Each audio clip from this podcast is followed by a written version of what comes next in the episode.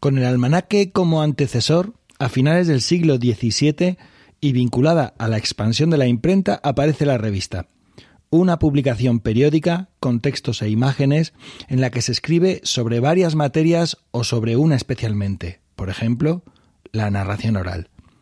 Exacto. Hoy, en el capítulo 38 de Iberoamérica de Cuento, vamos a hablar de algunas revistas en papel o en línea dedicadas a la narración oral. Comenzamos.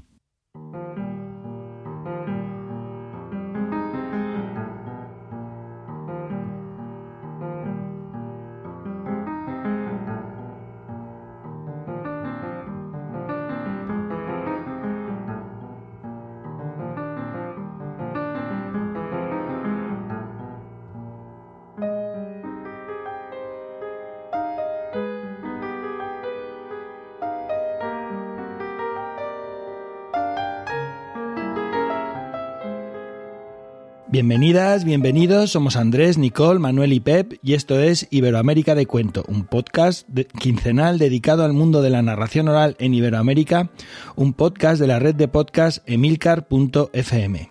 ¿Qué tal amigos? ¿Cómo estáis?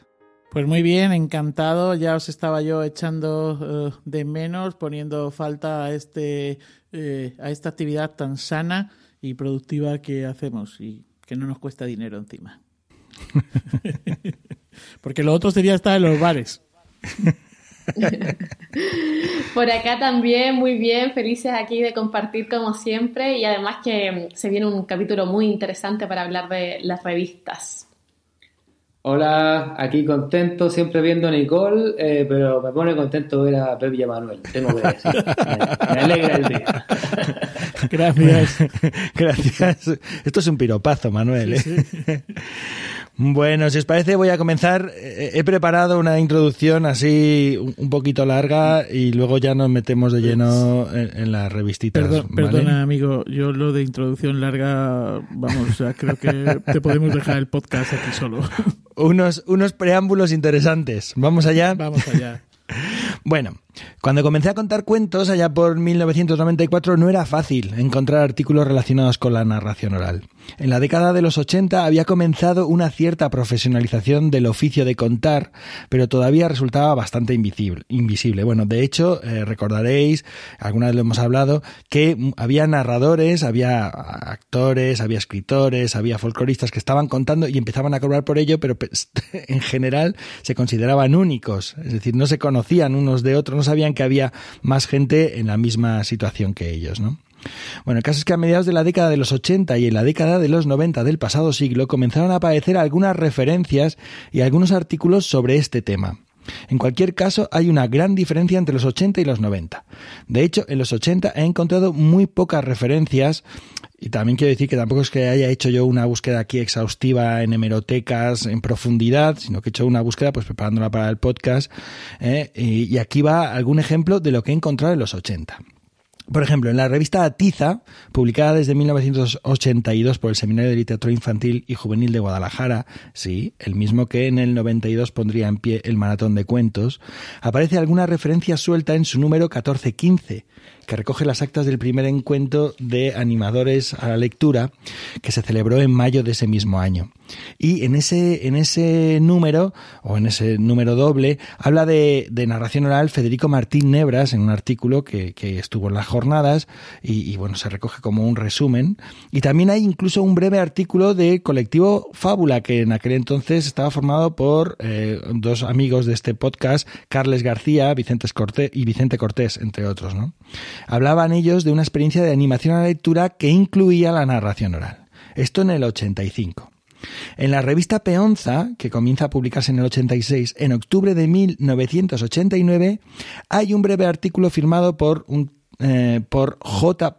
Martín Balcunciel, titulado La importancia de contar cuentos. Yo es lo más pronto que he encontrado o el artículo más eh, temprano que he encontrado hablando de la importancia de contar cuentos o de lo importante que es contar cuentos, digamos, en esta en este advenimiento nuevo de la profesionalización, ¿no? A partir de, de la llegada de la democracia a España. Entonces es como lo más pronto o el artículo, digamos, más madrugador que yo, con el que yo me he topado. A ver si en el canal de Telegram lo puedo compartir uno de estos días. Bueno, mm, de hecho, a partir del número 13, la revista Peonza, que era pues muy jovenzana por aquel entonces, y durante muchos números eh, aparecen cuentos recogidos en Cantabria. Mm, iban cuentos populares, tradicionales, que iban recogiendo y los iban publicando en la revista. Bueno, en los 90 es más fácil encontrar más referencias y lo que es más importante, no solo vinculadas a la narración oral como estrategia de animación a la lectura. Por ejemplo, en 1990 en Atiza se publica un monográfico que recoge las actas del quinto encuentro de animadores del libro infantil, celebrado en Guadalajara de nuevo, que estuvo dedicado al cuento tradicional y a la narración. Y contó componentes de la talla de Aurelio Espinosa, hijo, ahí es nada, ¿eh? y Joaquín Díaz. Eh, en 1995, Amigos del Libro celebra la puesta de largo de la narración oral con un encuentro en el que Encuentro Contado tuvo una primordial relevancia y que se publicó en, las actas, en la revista de Amigos del Libro. ¿no? Y bueno, eh, eh, este año, en el 95, fue como de pronto como la gran eclosión de la narración oral, por lo menos aquí en España. ¿no? Fue de verdad un punto de partida fundamental para nuestro colectivo. No tengo muchas referencias de otros países, pero por ejemplo, en Argentina la revista Ludo, vinculada al Instituto Suma, tiene también artículos de narración oral. En noviembre de 1997, en su número doble 2425, se recogen un par de artículos conferencias del segundo encuentro de narradores orales de América Latina. Y a partir de los años 2000, de los 2000, es más habitual encontrar artículos sobre narración oral en revistas dedicadas a la literatura infantil y juvenil, como Click, como Revista Babar, ah, o en revistas dedicadas a la biblioteca, como Educación y Biblioteca, o Mi Biblioteca, o en revistas dedicadas al teatro, como Ñaque, Hablo eh, de España. ¿eh? ¿eh? incluso en revistas y periódicos más generalistas como El País, por ejemplo. Recordaréis que incluso no hace mucho Mario Vargas Llosa publicó un editorial en el que hablaba de narradores también. ¿no? Bueno, un editorial, un artículo de opinión. Em, por otro lado, Existe otro ámbito de publicación, el del folclore y la universidad, donde se encuentran desde los años 80 artículos publicados sobre narración oral popular, tradición oral, etc. Algunas, como Revista de Folclore, Boletín de Literatura Oral de la Universidad de Jaén o Revista de Literaturas Populares de la UNAM de México, son para mí recursos habituales de consulta y estudio que además os recomiendo. Pero si os fijáis, todavía no hemos hablado de las revistas dedicadas o especializadas en narración oral. Estas revistas, dedicadas a la narración oral como disciplina artística, como oficio, no son muchas. Las primeras aparecen a finales de los 90, vinculadas a asociaciones de cuentistas o a festivales de narración. Demos, si os parece, un pequeño paseo por algunas de ellas. ¿Empiezas tú, Manuel? Estupendo, fantástico, pues, pues voy yo. Yo quería hablaros de la revista, de la revista N, que es la revista de la Asociación de Narradores y Narradores eh, de la ANIN de Cataluña. Nace, eh, nació en junio del, del, año 2000 y como ellos mismos dicen, lleva la N de narración o de narrador. Y también, ¿por qué no? Pues a lo mejor la N de nariz, de nube, bueno. Fue una, en su nacimiento ya tuvieron claro que nacía como una revista electrónica. Lo que pasa es que sí que es cierto que eh, mantienen en algunos casos una eh, impresión de, de, los números para aquellos que, como dicen, son eh, nostálgicos del, del papel. Eh, salen dos números al año. Estos dos números coinciden con los solsticios de verano y de invierno. Y bueno, pues eh, recogen artículos de opinión, noticias, agenda y en algunos casos, pues recoge también cuentos y algo de, documentación. Han, pasado por dos épocas eh, bien diferenciadas. Una primera que iría hasta desde que se nació hasta el año 2006 y una segunda Em, que bueno, pues tuvo ahí un pequeño vacío y que se inició en el año 2008 eh, con, bueno, pues con algunos eh, cambios y bueno, pues se mantiene, se mantiene hasta hoy. Eh, también esta revista tiene cierta vocación de ser eh, pues un lugar donde los eh, socios y las socias de ANIN puedan reflexionar, puedan expresarse, puedan publicar. Em, en cuanto a cómo se publica, se publica, porque he dicho que está en, en, Cataluña, se publica en castellano y en catalán. Todo depende de quien escribe el artículo y en la lengua en la que decide que, que se, que, bueno, pues que la voluntad de del escritor es la que prima en este sentido frente a otras, otras cosas, ¿vale? Después de mm, estos años y bueno, echando un vistazo precisamente para preparar eh, mi intervención y hablar de esta revista, eh, los contenidos, como pasa yo creo que en muchas revistas, en muchas revistas, los contenidos son bastante desiguales, ¿no? Eh, porque, bueno, hay algunas que, en las que se, hablen, se, habla, se hacen recomendaciones de literatura infantil y por tanto no se trata directamente de lo que es la narración oral y en otras o en casi todas hay una parte de agenda, una parte en la que se habla de proyectos, en la que se habla eh, de cursos, o sea, que tiene una parte como de tablón, de agenda, de anuncios, etcétera, ¿no? Entonces, eh, bueno, pues eh, quizá comparada con otras, pues esta parte, otra, bueno, la verdad es que también esto se encuentra en otras, ¿no?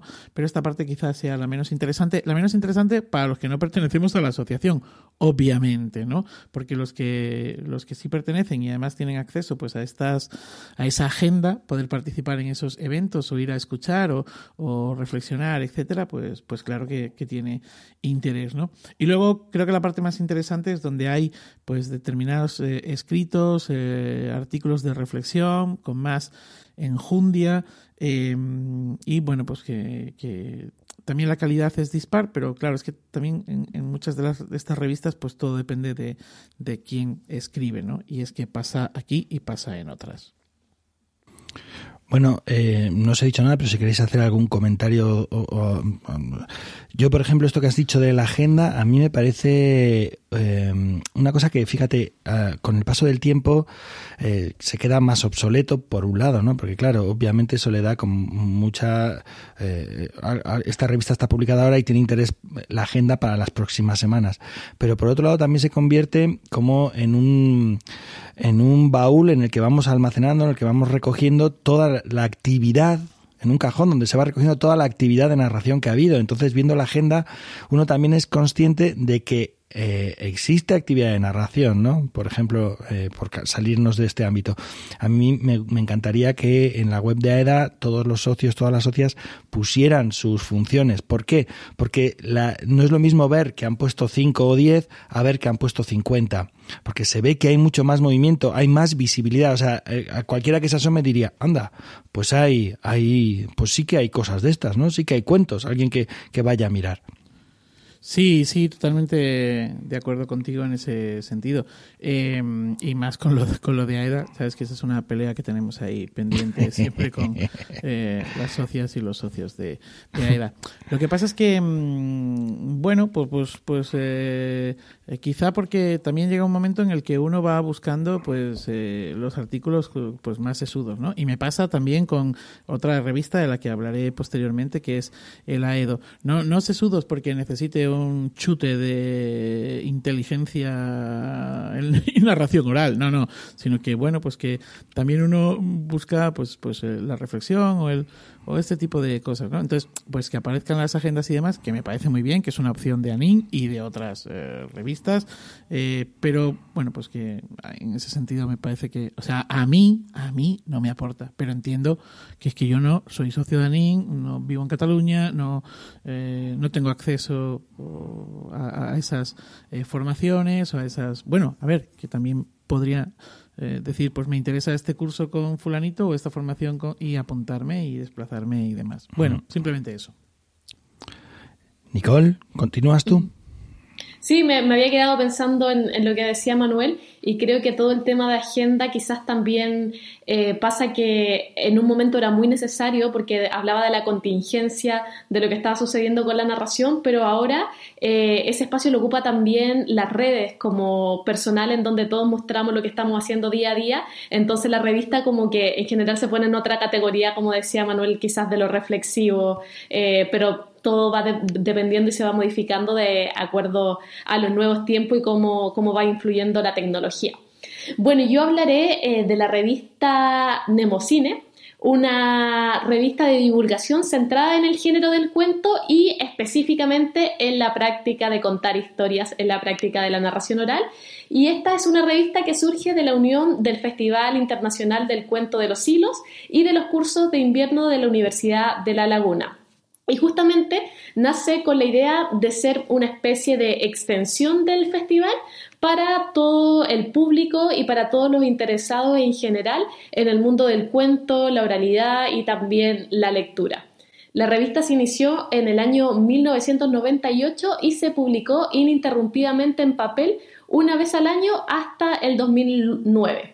Luego, lamentablemente, se interrumpió por motivos de financiamiento, distribución y decidieron traspasar eh, todas esas publicaciones al formato digital.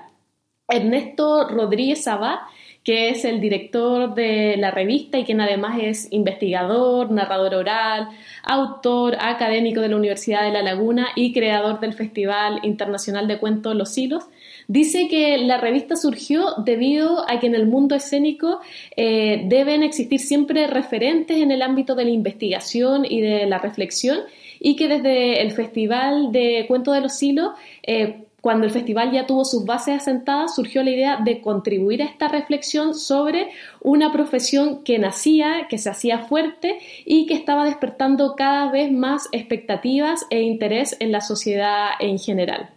Y bueno, en la primera página de la primera edición de la revista se pueden leer las siguientes palabras de Ernesto. Nemocine.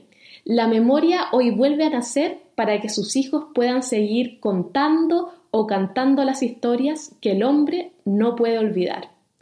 Y desde esa publicación de 1998 eh, se han tratado los más variados temas relacionados al cuento y la narración oral, así como la tradición, los cuentos populares, las historias extrañadas, la simbología de las palabras, eh, folclore, rescates, recopilaciones, experiencias educativas, teorías, entrevistas y distintos artículos tanto de carácter filológico como también didáctico y sobre todo eh, hay un marco teórico de mucho análisis y conceptualización del arte de contar.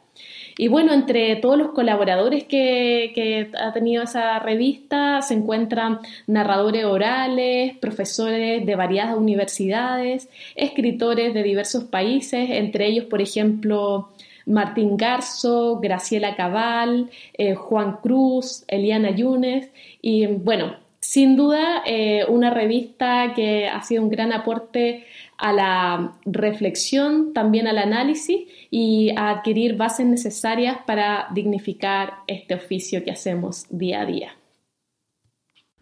Sí, yo, yo creo que eh, una de las cosas importantes que tiene esta revista es eh, que igual que es su festival, el Festival de Ernesto, el Festival de los Hilos, es un festival que teje puentes, eh, también es una revista que teje puentes, ¿no? Donde podemos escuchar o leer las voces de narradores del otro lado del, del Atlántico. Sí, es una lástima, ¿no? Que lleve ahora ya varios años sin, sin publicarse. Bueno, eh, Andrés, ¿qué nos traes? yo, les voy a contar de la revista Contante y Soñante. Eh, es la revista del Movimiento de Cuenteros de Narración Oral de Colombia y nació eh, desde la Escuela Viva Palabra que dirige J. Villaza. Entonces, bueno, como somos amigos con J, le, le pregunté, dije, oye, esta de la revista, ¿cómo nace? Y me contaba, ya les cuento un poquito más de la revista, pero me decía que lo primero era como la necesidad que sentían de este movimiento que, eh, bueno, había empezado hace unos años antes, pero que estaba tomando fuerza y que en Colombia, aparte, como sabemos, es muy fuerte en distintas ciudades, o sea, en Bogotá, en Cali, en Medellín, eh, a diferencia de Chile, por ejemplo, que eh, no, no, tiene como movimiento en muchas ciudades, quizás solo Santiago y Valparaíso. Y entonces, como me decía Jota, de que la necesidad que sintieron era como de registrar esa fue la palabra que utilizó que me gustó, registrar lo que estaba pasando, pero no como una bitácora, sino a través de una revista eh, que tenía eh, distintos eh, artículos. El primer número es de agosto del 2002 y bueno, ya va marcando un poco la pauta de lo que van a ser los sucesivos números de la revista, que, que, va a ser fundamentalmente un punto de encuentro para narradores y también de visibilización y, de reflexión también, aunque me parece por los números que, bueno, se pueden revisar, ya les doy el, el link para poder ir a, mirarlo, que eh, tiene un poquito más de punto de encuentro y de visibilización que de reflexión. Porque, por ejemplo, ya desde el primer número se incluye un directorio de narradores orales con su mail, su teléfono y la ciudad.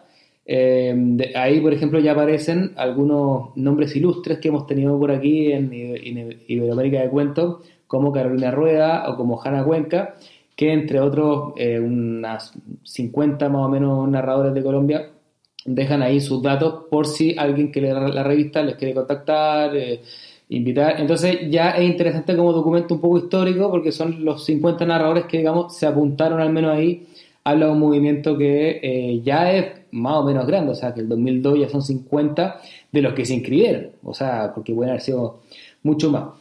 Y también trae agenda, como hablábamos antes, eh, pero de las distintas ciudades. Entonces, en este caso, la revista, como se pasea por los distintos movimientos universitarios, en Medellín, en Cali, eh, esta agenda, quizá, a diferencia de lo, que, de lo que comentaba Manuel al principio, pudiera servir porque si yo la leo en Cali, viene agenda de Cali, si la leo en Medellín, hay también agenda de Medellín con bueno, festivales, encuentros, talleres, formación, eh, espacios permanentes también, que me parece interesante que las agendas lo incluyan para que la gente sepa, bueno, qué es lo permanente y no solamente los grandes eventos como, bueno, los festivales. Y hay algo más también en la revista de eh, artículos teóricos, eh, siempre van a haber recomendaciones de libros, por ejemplo, el, primer número ya firma un artículo teórico bien interesante, eh, Elvia de, Cuba, una, narradora bien, bien conocida, y, y además van recibiendo colaboraciones. Creo que esto, mm, quizás nos vamos encontrando con esto en, las próximas revistas de las que hablemos, eh, eh, genera que, algunos, me contaba J, algunos de los, de los colaboradores de los distintos movimientos estuvieron al principio, después se fueron, y con el tiempo uno va viendo la revista y cada vez hay una presencia mayor de viva palabra, que en el fondo son los que llevan la revista, porque pareciera haber menos colaboraciones, eh, que es algo que pareciera que en las distintas revistas, como bueno, como no son artículos pagados en general, hay algunas excepciones de las que creo que hablará Manuel, por ejemplo, em, eh, como no hay una retribución económica, quizás es un primer eh, paso o problema para que, para que luego la gente, bueno, colabore una vez, pero ya no quiere seguir haciéndolo constantemente porque hace otras cosas, o bueno.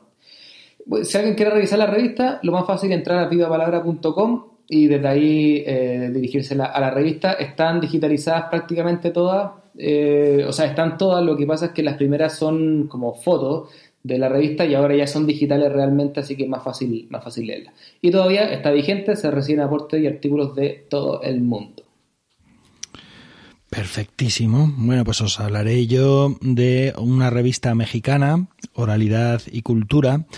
Es una revista dirigida por Germán Argueta, y que está accesible en la red, está colgada en ISU. Los 11 números disponibles actualmente eh, se publicaron entre 2010 y 2016 y cuenta con una precisa declaración de intenciones desde su primera edición. La palabra, la oralidad en sus diferentes manifestaciones es nuestra herramienta, ella es nuestro objetivo. Los primeros cinco números tienen muchos y muy sabrosos artículos de narración oral. Tienen además mm, bastantes colaboraciones, aunque tienen también algunos eh, mm, eh, articulistas o narradores habituales, ¿eh? pero también tienen de vez en cuando otros narradores que van picoteando, que van entrando y saliendo. Esos cinco primeros números yo os animo mucho, mucho a que os acerquéis y miréis, tanto para los artículos con los que estás de acuerdo con lo que dicen, como para con los que no estás tan de acuerdo. Eh, con todos ellos puedes dialogar, puedes reflexionar, o sea, son creo eh, que es de lo de fijaos de las revistas que yo consulto habitualmente estos cinco primeros números son de las que más me han interesado así en principio no pues igual que te ocurre que de pronto picoteas algo pues en Nemosine o picoteas algo en, en, en el Aedo bueno en el Aedo, el Aedo me, me gusta bastante también tengo que decirlo eh, pero eh, en los primeros cinco números de oralidad y cultura hay bastante un porcentaje para mi gusto, bastante alto de buen artículo, sabroso, enjundioso, de calidad, ¿no? Luego, a partir del, sexto número es más habitual que sean monográficos, eh, como el dedicado a la casa del cuento eh, y a la leyenda, o, el monográfico dedicado a Cervantes y la narración oral, o el dedicado a las leyendas mexicanas, o el dedicado a la explicación de una propuesta de narración de cuentos y poesías realizada por Germán Argueta con trabajadoras del sexo de dos barrios de Ciudad de México. ¿no? Eh, sobre todo, como os digo, a partir del sexto número no solamente son monográficos, sino que es menos rica la cantidad de colaboradores de hecho, algunos de ellos son como uno o dos los que tiran de todo, de todo el carro de la revista, ¿no? Bueno, la revista además tiene una maquetación muy particular, muy llamativa, eh, muy colorida, muy mexicana, si queréis, ¿no? Con la idea de eh, si nos podemos mover con estos estereotipos, eh, que en algún momento yo recuerdo al principio me parecía, Dios, es como, es como ruidoso, pero llega un momento que le coge uno el gusto y, y la disfruta también, ¿no? Y ya está, como me enrollé mucho en la introducción, si os parece, yo he acabado con la mía y, te cedo el testigo, Andrés. Si te parece, continúas tú. Bueno, seguimos. Eh, yo les voy a hablar ahora entonces de la revista Tantágora, que es de, aquí de Barcelona, donde, donde estamos precisamente ahora, que es una revista que eh, dirige o dirigió la narradora catalana Roser Ross. Eh, estuvimos hablando con Ross, con, con pero no, no, logramos hablar de la, de la revista misma. Tenía curiosidad por, por preguntarle en qué está. Bueno, les cuento que tiene dos épocas, eh, que algo parecido a lo que, a lo que se comentaba antes de otra revista. Una primera época del 2005 al 2012, donde era una revista impresa, que esto es bien interesante porque esta sí funcionaba por venta y suscripciones. Em, y se publicaba dos veces al año, en primavera y en otoño. Pero el, año 2013 hacen una, llaman una pausa reflexiva, anunciada y todo, y después de eso deciden que del 2014 en adelante eh, comienza lo que le llaman la segunda época y la revista pasa a ser digital, ya no hay más suscripción como había, los contenidos son libres, o sea, en el sentido de que están en internet, no hay que pagar por acceder a, eh, a ello, y llega hasta el 2018. Eh, desde entonces no ha habido más números. También anuncian que hay una pausa reflexiva, que se toman un descanso, pero claro, como ya van algunos años, ya 3, 4 años, eh, no, no, sabemos bien si es que eh, regresará la revista o si, bueno, llegó hasta, hasta ahí. y bueno, entre sus colaboradores estables hay narradores, investigadores como Ana Padovani, por ejemplo, Ana García Castellano, Escucha del Águila, Rubén Martínez o Manuel Peña, pero bueno, ha contado con, colaboraciones esporádicas de personas de toda eh, Hispanoamérica. Y en revista tantágora.net se pueden encontrar los números del 5 al 24, están ahí disponibles, hay algunos bien interesantes, son muy variados también, hay bueno, bastante de fomento lector, de literatura infantil también, pero mucho de narración y tiene distintas secciones, una editorial que por lo general firma Roser, eh, y también, bueno, de charla, de cuentos, de eventos también, de libros que se hacen, bueno, recomendaciones, de pensar, de reflexión, de buenas prácticas. Eh, tiene bastantes números y artículos bien interesantes y como decía, es, es variado. Eh, sí me gustaría acá dejar como el, comentario de que tenemos de nuevo un caso de una revista como que pareciera ser muy pesado llevarlo eh, sin ningún, imaginamos, ninguna retribución económica, solamente porque, bueno, se ve que hay un valor ahí. Y eh, como otros casos, hay un corte eh, o dos cortes donde, bueno, hay que como que reorganizar el equipo.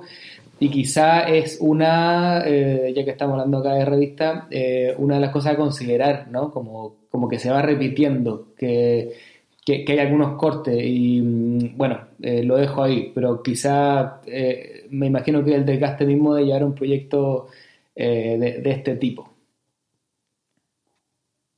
Sí, yo creo que el tema de la retribución es importante. De hecho, yo voy a hablar también un pelín, lo voy a mencionar hablando de la EDO. Ya, ya comenté antes precisamente eso, ¿no? que la, la otra revista de la que hablaría es el AEDO. El AEDO nace en noviembre del 2011, tiene en este momento 11 números Y, bueno, pues eh, el primero de ellos, ahora la verdad es que eh, preparando mi intervención, de repente digo, ¿cuál fue el primer número? ¿no? Y miro el primer número y dice narración oral y teatro. Y me pongo a golisquear y entonces digo, jope, eh, se ve que necesitábamos posicionarnos como arte escénica o diferenciarnos o marcar, es decir, necesitábamos eh, bueno, pues, pues estar ahí, ¿no? De alguna manera, y, dedicamos el primer número precisamente a la narración oral y el teatro. Se me olvidó decir antes que, eh, bueno, pues que este fue un empeño, yo creo que entre otras personas de PEP, el, la creación de esta revista, pero que la asociación desde el momento lo tomó como, como algo que teníamos que hacer, ¿no? Que había que tener una revista con ese nombre tan sugerente que es el, el AEDO. No sé si Pep quieres decir aquí algo antes de que siga. Bueno, a ver, yo, he tenido muchos empeños, pero solo han salido adelante porque ha habido gente que los ha apoyado. Eh, en este caso, los primeros números estabas Charo, estaba Charo y estabas tú, que fuimos ahí los tres, lo pasábamos, lo pasamos pipa, ¿no? Con aquellos números, no sé, yo creo que estuve hasta el quinto, el sexto, no me acuerdo ahora ya, pero hasta el diccionario por lo menos eh, fue muy entretenido. Sí, fue entretenido y laborioso. Luego el, segundo número fue dedicado a contar en tiempos de crisis. Este fue el 2012. En el 2012, pues eh, no sé, eh, allí en Chile o en Colombia o en Cuba eh, qué pasó, pero desde luego aquí nos llevamos una, la segunda leche después de la que nos habíamos llevado con la crisis del 2008, ¿no? Y se titulaba Contar en tiempos de crisis. Eh, después eh, hicimos ahí un trabajo bastante interesante sobre los itinerarios de formación, que fue el número, el número 3 de la revista. Fue muy interesante porque conseguimos, eh, bueno, pues encuestar y obtener una serie de datos sobre cómo nos habíamos formado, cómo, sí, cómo nos formábamos, nos habíamos formado los narradores, con quién nos habíamos formado y qué otras disciplinas llevábamos en, en la maleta. El cuarto fue un divertimento. El cuarto número fue una gozada, fue una pues, eso, un capricho total con una portada que luego se convirtió en cartel 20M maravilloso con un diccionario. Fue un diccionario de narración oral, el cartel de Nono Granero y que es una, una gozada. Y como digo, fue un divertimento, un divertimento que, que sigue creciendo porque se siguen eh, añadiendo de vez en cuando algún que otro eh, término nuevo a ese diccionario. Luego me he dado cuenta, Pep, que justo el quinto número andábamos a tope con la Fest o con el Fest. Y entonces, pues, ¡ala! Nos liamos la manta a la cabeza y montamos uno que se llamaba Lugares Europeos de Cuento. Y hicimos ahí un, mapeo, que dicen ahora un mapa de los lugares en Europa eh, de cuentos que trajo, nos trajo bastante de cabeza y bueno, también hubo que ponerse ahí de acuerdo con, con lo que entendían como lugares de cuento. Ese me acuerdo que lo coordinaba Estrella Escriña y le llevaba de cabeza. Decía, pero ¿por qué nos hemos metido en esto? ¿Por qué nos ha mandado? No, porque además está en varias lenguas, o sea, en, en, español y en inglés y en la lengua del país, en holandés, en francés, en polaco, en lo que sea. No fue una locura aquello. Sí, este fue el primero, yo creo, en el que eh, pagamos, bueno, pagamos aparte de algunas portadas que se pagaron, pagamos por, por la traducción de, de, algunos de los artículos. Los siguientes números fueron dedicados a narración oral en educación, narración oral en bibliotecas. Creo que también teníamos ahí la necesidad de hablar de aquellos espacios, después del teatro, que fue lo primero, ¿eh? Eh, teníamos la necesidad de hablar de aquellos espacios donde fundamentalmente se, se desarrolla nuestro oficio, nuestro trabajo. Ahí empezamos a dar un cambio posteriormente a eso eh, y entonces, bueno, pues eh, aparece la narración oral y el cuento popular, que fue también un, número bastante interesante. El décimo tocaba revisar los 10 años de eh, AEDA y se titulaba Una década haciendo camino y bueno, ahí se recogía un poco la marcha, era una especie de, mm, pues eso, ¿no? De, de, recorrido, de, recoger el recorrido de estos 10 años. Y el último número, a ver, yo lo recomiendo todos o casi todos, ¿vale? Pero el último número es también una delicia y trata de las, sobre las narradores, sobre la figura de la mujer de la, en, la, en la narración.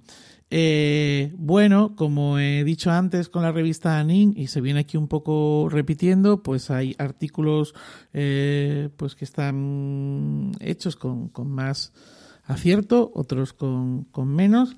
Eh, en general creo que lo que aporta también es ese recorrido, esta revista como tantas otras, pues deja ese baúl, ¿no? No un baúl de agenda, pero sí que un baúl de, de cómo hemos ido. Y además es que ahora, por ejemplo, viendo los títulos de los diferentes números, eh, pues se ve claro, ¿no? Cuál ha sido un poco la preocupación que hemos ido teniendo en AEDA respecto a esto y que ha quedado reflejada en el, en el AEDO.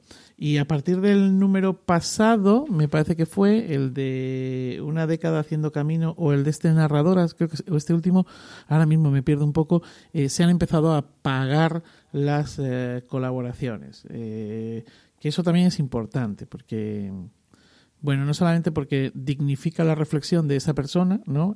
sino que además agradece, aunque se pague poco, pero agradece ese trabajo, ¿no? Y, y por lo menos no se te pone la cara colorada teniendo que pedir un artículo. Se te pone medio colorada por lo que se paga, pero ya está.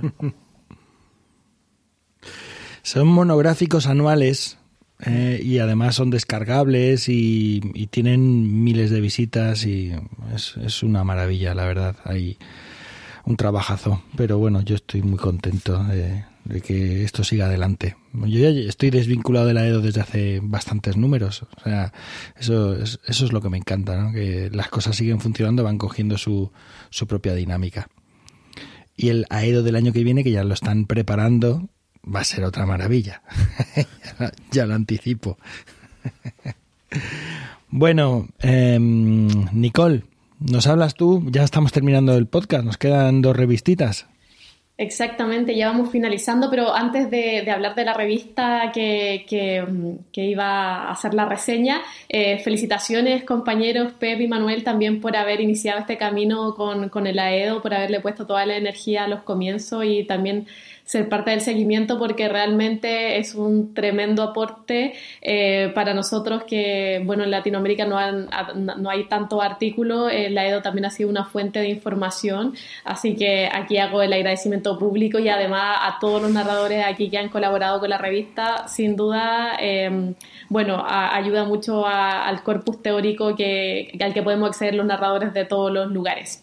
Y bueno, para continuar yo voy a hablar de la revista Blablerías, que es una revista argentina que nació en formato digital dirigida a narradores orales, escritores y también amantes de la literatura oral y escrita. Eh, se publicó desde febrero del 2013 hasta junio del 2017 con 22 números y fue dirigida por las narradoras Vivi García, Marita von Salsen y Lili Bassi. Yo las conozco a las tres y me imagino cómo debe haber nacido esta revista y que también la revista, viendo los capítulos y todas las ediciones, es un poco estar en una reunión con ellas tres conversando y justamente ellas dicen que nace con esa idea de juntarse a conversar y como de seguir manteniendo... Eh, ahí todas sus charlas, pero a través del mundo digital y abierta a más personas. Y bueno, dicen que el principal objetivo de la revista es difundir la narración oral, o sea, fue difundir la narración oral y también el trabajo de las creadoras de ellas, porque también ponían ahí su agenda, que era lo que hacían, pero también de otros compañeros narradores de Argentina.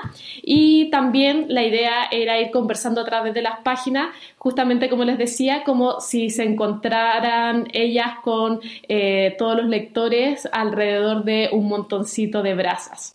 Eh, bueno, esta es una, como les decía, una revista online y contiene cuentos, notas teóricas, eh, también como es digital, también subían audio, videos y muchas imágenes y funcionó a través de publicaciones bimensuales eh, con los artículos variados entre los que había también cuentos, leyendas, eh, distintas miradas, entrevistas, novedades, notas sobre bibliotecas que me pareció muy interesante, hablaban de distintas bibliotecas, también artículos de teoría y mucho más, también eh, algo importante ahí para ir revisando sobre todo de lo que se ha realizado en narración en Argentina. Bueno, magnífico. Pues voy a terminar, si os parece, con la última de las revistas que se titula Y digo yo. Eh, bueno, y digo yo, contiene una pequeña, un, pequeño subtítulo que dice publicación con cierta periodicidad sobre la palabra en escena. Em, eh, la revista está dirigida o estaba dirigida por Claudio Pansera y cuenta con cuatro números que se publicaron entre 2014 y 2015 y todos ellos están disponibles en ISU. Eh, y en su declaración de intenciones, ya en el primer número, dice, en el principio era el verbo. El verbo implicaba acción. La acción fundamenta la escena. La palabra ocupa la escena en este proyecto editorial. Diremos, leeremos y escucharemos palabras en acción. ¿no? Es una, una revista que trata de poner la narración oral en escena. De hecho, eh, todas las, o gran parte de la imagen, eh, iba a decir corporativa, pero de la imagen, de, de, todas las imágenes que acompañan a los artículos, son imágenes de escenarios, imágenes muy teatrales, ¿no? Pero, sin embargo, los artículos son de narración está muy bien, ¿no? Es esto que comentabas tú antes de la Edo, narración oral y teatro, ¿no? Ese, ese camino, esa relación de amor-odio en algunos casos, o de, eh, de deseo y de deseo, si se me permite. Bueno, eh, eh, como os he dicho, los cuatro números están disponibles en ISU, tienen una buena maquetación y tiene también, cuenta con unos cuantos artículos que yo creo que son bastante interesantes también, ¿no? Es una lástima, pues que este proyecto, pues empezó con tanto, tanto ímpetu, tan, tan buena onda, tan buena energía y de pronto pues ahí como que se vio truncado apenas un año después, fue como un número trimestral.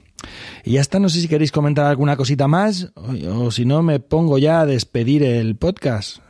Pero antes tendríais, eh, tendríais que, que despediros vosotros.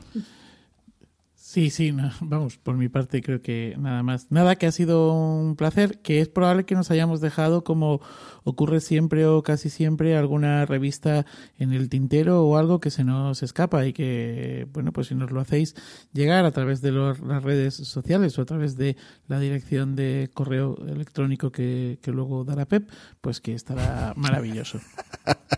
Y nada, saludos y hasta otra que eh, os digo una cosa, si os parece, podemos poner los enlaces de todas las revistas que están en formato digital en las redes, en Twitter o en Facebook. Ya me encargaré yo de cuando salga, cuando el podcast esté en el aire, de ponerlo los enlaces para que quien quiera consultarlo, pues pueda, pueda echar un vistazo.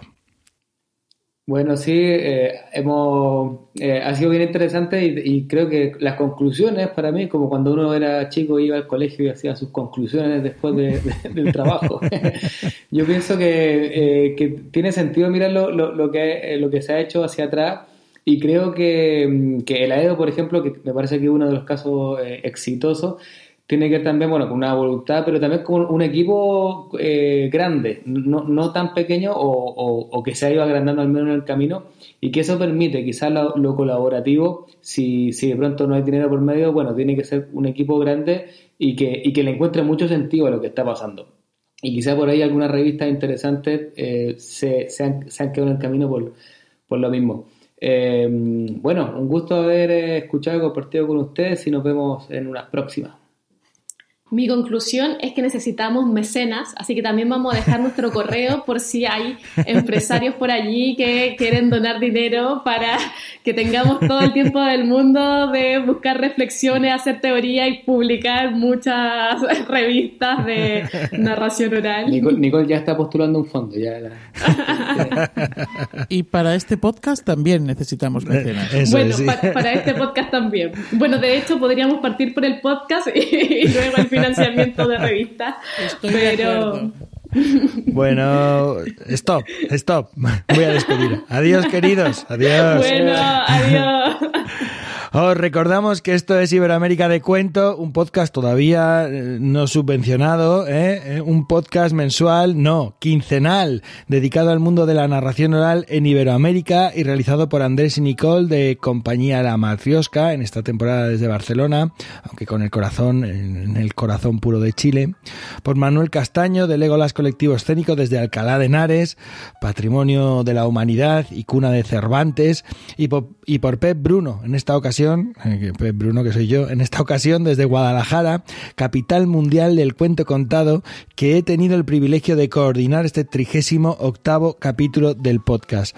También os recordamos que Iberoamérica de Cuento forma parte de la red de podcast de emilcar.fm y que podéis consultar y comentar todos nuestros contenidos en las plataformas más importantes de podcasting y en emilcar.fm barra de cuento, donde tenéis acceso a nuestras cuentas en Twitter y en Facebook.